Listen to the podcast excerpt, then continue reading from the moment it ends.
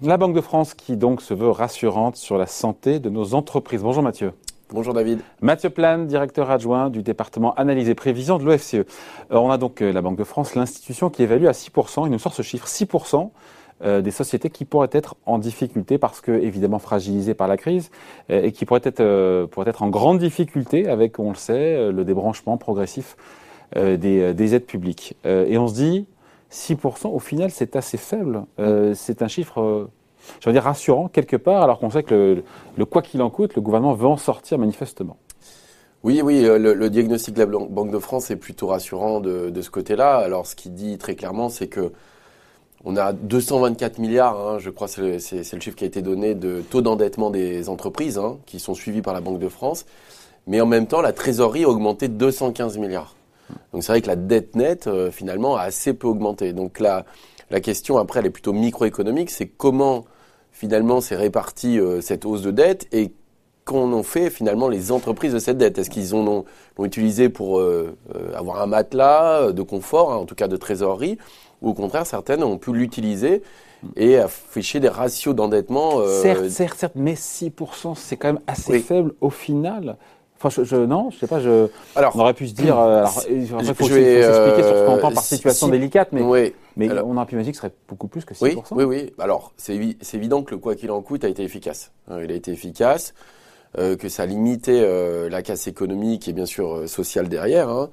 Euh, et c'est vrai que les ordres de grandeur, 6%, ça paraît assez raisonnable quand on voit la situation dans laquelle, enfin, la, la crise qu'on vient de traverser et qui n'est pas totalement finie. Euh, la question, c'est est-ce qu'on mesure bien le risque hein? Est-ce qu'on mesure bien le risque? Euh, c'est vrai que la Banque de France fait un travail tout à fait sérieux et utile. Hein, il montre bien. Comment elle s'y est pris? Comment elle s'y est pris? Justement pour le coup, bah, la, Banque de France Elle a épluché le bien bilan. Sûr. Alors c'est là où c'est quand même intéressant. De Alors c'est là où c'est intéressant, c'est que c'est euh, ce qu'ils appellent les entreprises cotées au sens de la Banque de France, hein, donc qui sont qui sont suivies par la Banque de France et dont elle a les bilans.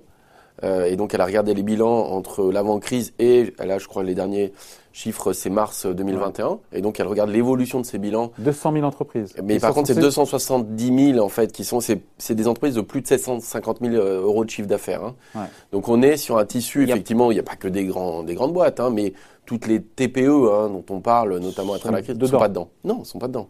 En, dessous, de 750 000, vous avez beaucoup de euh, restaurants, de Donc ça veut dire qu'il y a un biais. Donc il y a un biais. Il y a quand même un biais de sélection par la taille des entreprises, même si c'est quand même euh, assez représentatif.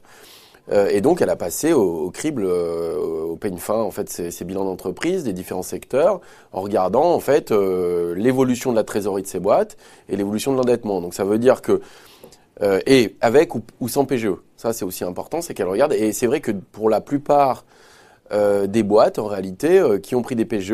Il y a eu une augmentation massive quand même de trésorerie. Euh, donc il y a un risque qui porte surtout sur celles qui finalement ont vu leur endettement augmenter mais leur trésorerie baisser. Donc ça veut dire qu'en fait elles ont mangé quelque part leur, leur PGE pour survivre à la crise et c'est ces boîtes-là sur lesquelles il y a un risque aujourd'hui. Et c'est celles-là qui sont en situation délicate. Ça veut dire quoi, situation délicate? Alors, ne joue pas sur les mots, est-ce qu'on ne fémise pas? C'est quoi? C'est une boîte qui, quoi, qui est proche du dépôt de bilan, de la faillite? Je euh, pense que c'est le, risque d'insolvabilité euh, est élevé, c'est-à-dire de ces boîtes-là. Euh, D'ailleurs, ça, peut-être qu'on va en parler, mais ça recoupe aussi une étude qui a été faite par la Direction générale du Trésor euh, sur euh, sur cette question-là, euh, où finalement, alors ce que, ce que ce que dit la Banque de France, c'est que globalement, les boîtes euh, qui potentiellement peuvent connaître des difficultés, c'est plutôt 12%, 12-13%, qui se sont endettées et qui ont vu leur, leur euh, finalement leur trésorerie euh, diminuer. Et ce que dit la Banque de France, c'est qu'en fait, dans ce, ces 12%, en réalité, il y en a la moitié qui peuvent connaître des difficultés, parce que l'autre moitié avait des ratings plutôt élevés avant crise. Donc les capacités finalement à affronter cette, cette crise économique. Donc il en resterait à peu près la moitié qui pourraient connaître des difficultés avec des éléments quand même sectoriels forts, où justement dans le rapport de la Banque de France montre que par exemple dans le secteur de la restauration, ah oui. on est plutôt entre 10 et 13 ah Il y a des secteurs qui concentrent évidemment les problèmes. l'hétérogénéité du choc est très difficile à évaluer aujourd'hui et aussi les effets de taille. Et comme je vous disais, euh, c'est que le nombre de faillites euh, des grandes boîtes a priori quand même est limité, mais par contre des toutes petites boîtes, on, malheureusement, on sait assez peu. Après, si la Banque de France écarte euh, les boîtes qui font moins de 750 000 euros de chiffre d'affaires, si elle écarte aussi les entreprises qui étaient déjà en difficulté avant la crise sanitaire. On écarte beaucoup de monde au final, non? Et donc, loin de moi l'idée de dire que le chiffre n'est pas sérieux, mais est-ce qu'il est aussi à nuancer Parce qu'on dit 6% au final, on s'en sort, sort pas si mal, non? Même si 6%. On s'en sort pas si mal, c'est-à-dire que c'est difficile toujours de le rétablir. Alors là, c'est là, ça me permet de faire peut-être le parallèle avec l'étude du Trésor qui est quand même extrêmement intéressante hein, sur les risques d'insolvabilité. Ce que montre le Trésor, c'est que globalement, en temps normal, il y a 3% euh, de, de, boîtes qui sont en risque d'insolvabilité par an, euh, toute, euh, toute entreprise confondue. Ce que dit le Trésor, c'est que sans les aides publiques, on serait monté à 12%. Et qu'en fait, grâce au fonds de solidarité, grâce au report de charge, euh, grâce à l'activité partielle, on est passé, on serait potentiellement à 6%. C'est-à-dire quand même, on double hein, le risque d'insolvabilité. Et par exemple, dans les PME, ils parlent de 9% quand même. Hein, donc c'est quand même pas négligeable. La difficulté, c'est plus vous allez rentrer sur des boîtes euh, petites, moins elles, vont être visibles, plus elles vont passer sous le radar, y compris des nouveaux dispositifs hein, de prêt participatif. Et donc, ça va, il n'y a pas, on va dire, il n'y a pas un risque structurel majeur dans le sens où c'est pas des grandes technologies, c'est pas des grandes boîtes euh, qui euh, qui mobilisent un capital euh, extrêmement extrêmement performant. Donc mais par contre, il y a quand même un risque social qui est à pas négliger parce que c'est des très petites boîtes, très concentrées. Alors on le voit hein, sur, par exemple aujourd'hui, typiquement dans la restauration, quand on regarde, il y a un rapport aussi qui a été fait sur l'observatoire du financement des entreprises qui montre que, en gros, 66% des boîtes de l'hébergement restauration ont pris un PGE et qu'elles avaient déjà un taux d'endettement qui était supérieur, largement supérieur à la moyenne des entreprises avant crise. Donc, on peut s'attendre à une crise qui restera quand même assez segmentée sur les secteurs en grande difficulté, mais il y a beaucoup, beaucoup de petites Hébergement, restauration, avec un contenu en emploi qui est quand même assez important. Alors, c'est pas que de l'emploi de bonne qualité, mais il y a quand même beaucoup d'emplois derrière. Et c'est vrai que c'est ce que vous dites, hein, c'est l'événementiel, les activités culturelles, de loisirs et la restauration. Et aujourd'hui, le, le risque, il porte vraiment là-dessus. Hmm. Comment est-ce qu'on fait pour que ces 6% d'entreprises euh, évitent justement la, sortie de route? On évoquait il y a quelques jours les, nouveaux dispositifs du gouvernement qui vont dans ce sens.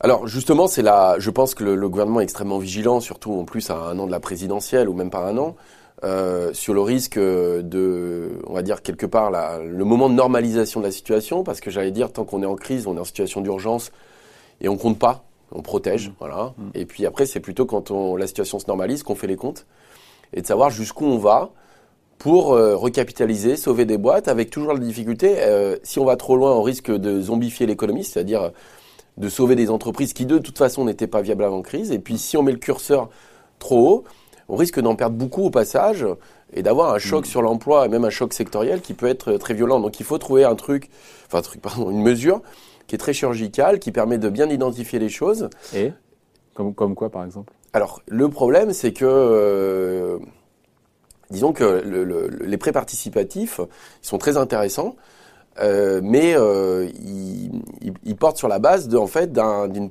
potentielle rentabilité d'entreprise. Et donc, c'est en fait une analyse ex de, de la viabilité de la boîte. Euh, le problème, c'est que finalement, il est difficile euh, de savoir. On peut imaginer que celles qui étaient les plus viables ou les plus rentables, à la limite, trouveraient des financements. La, problématique, elle est plutôt sur celles qui, traversent des difficultés et qui pourraient potentiellement être rentables après, ou celles qui sont petites. M'a un peu largué là, je vous cache pas. Non, ouais. non, mais c'est dire que non, mais en fait, la, la réalité, c'est qu'on avait proposé un dispositif à l'OFCE qui était de dire, c'était pas forcément aux banques de faire le traitement de qui était bon, qui était mauvais, hein, euh, et donc qui aurait un prêt participatif. Euh, mais de dire en fait, il faut euh, un dispositif d'aide qui compense les pertes liées au coût fixe mm, mm. qui était passé. Et donc là, vous recevez une aide qui est fonction en fait des pertes que vous avez eues liées à vos coûts fixes. Alors vous déduisez tout ce que vous avez reçu du fonds de solidarité, mais on voit que par exemple certains secteurs plutôt technologiques, d'ailleurs plutôt qui ont pas mal d'investissements, ont des pertes encore, en tout cas des restes à charge qui est important. Euh, et donc là, on, peut imaginer que quand vous, si, si, si l'État avait complètement compensé les pertes, y compris celles sur les coûts fixes, mmh. après on retombe sur une loi du marché. Quoi. Euh, là, j'allais dire, il y a un traitement euh, presque administratif ah en bah, amont qui va se réaliser et qui donne presque un droit de vie ou droit de mort sur, sur certaines boîtes. Et je, je dis une fois de plus, le problème est sur les petites boîtes, quoi, parce qu'elles passeront sous le radar. Et donc ça, c'est une des un des risques qui est, qui est quand même élevé. Donc, donc euh, la Banque de France a tort de se montrer rassurante, parce que c'est ce que, comme c'est ce que dit ce rapport, euh, qui souligne que la, la, majorité des entreprises, trois quarts, abordent la reprise mm. avec une trésorerie stable ou en hausse. Donc encore une fois, ça non, passe c'est, voilà, euh, c'est bien parce que ça donne des éléments. on n'est pas dans une crise systémique.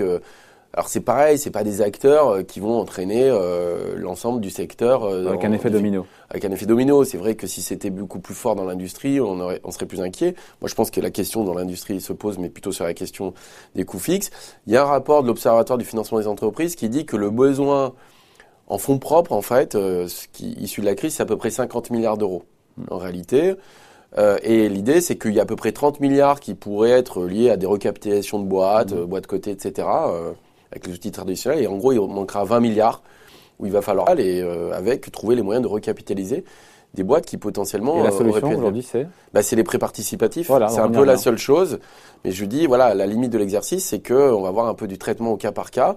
Et quand vous avez euh, plusieurs millions d'entreprises, c'est extrêmement compliqué euh, de passer tout ça au une fin, surtout qu'on a besoin d'agir dans l'urgence. Donc, c'est très bien. Alors, avec aussi peut-être deux autres éléments qui ont été mis sur la table, c'est peut-être la possibilité d'allonger encore plus les PGE hmm. pour donner un peu de. Qui le sont déjà.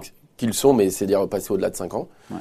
Euh, et puis après, la, le grand débat, c'est est-ce qu'il y aura des annulations de dette fiscale C'est-à-dire, euh, aujourd'hui, on a 30 milliards.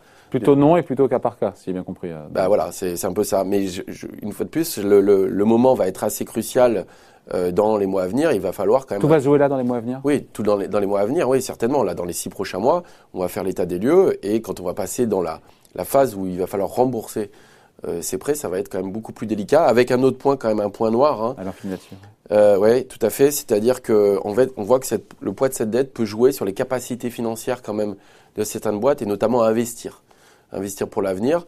Euh, et donc la question qui peut se poser, c'est quel va être le lien entre cette dette, ces PGE, cette capacité à rembourser. Il y a la question de la solvabilité, mais au-delà des capacités de financement pour investir et améliorer la croissance potentielle. parce que l'investissement d'aujourd'hui, c'est la croissance de demain. Exactement. Et les emplois d'après-demain, comme disait l'autre. Merci beaucoup. Explication signée Mathieu Plane, directeur adjoint du département analyse et prévision de l'OFCE. Merci. Merci David.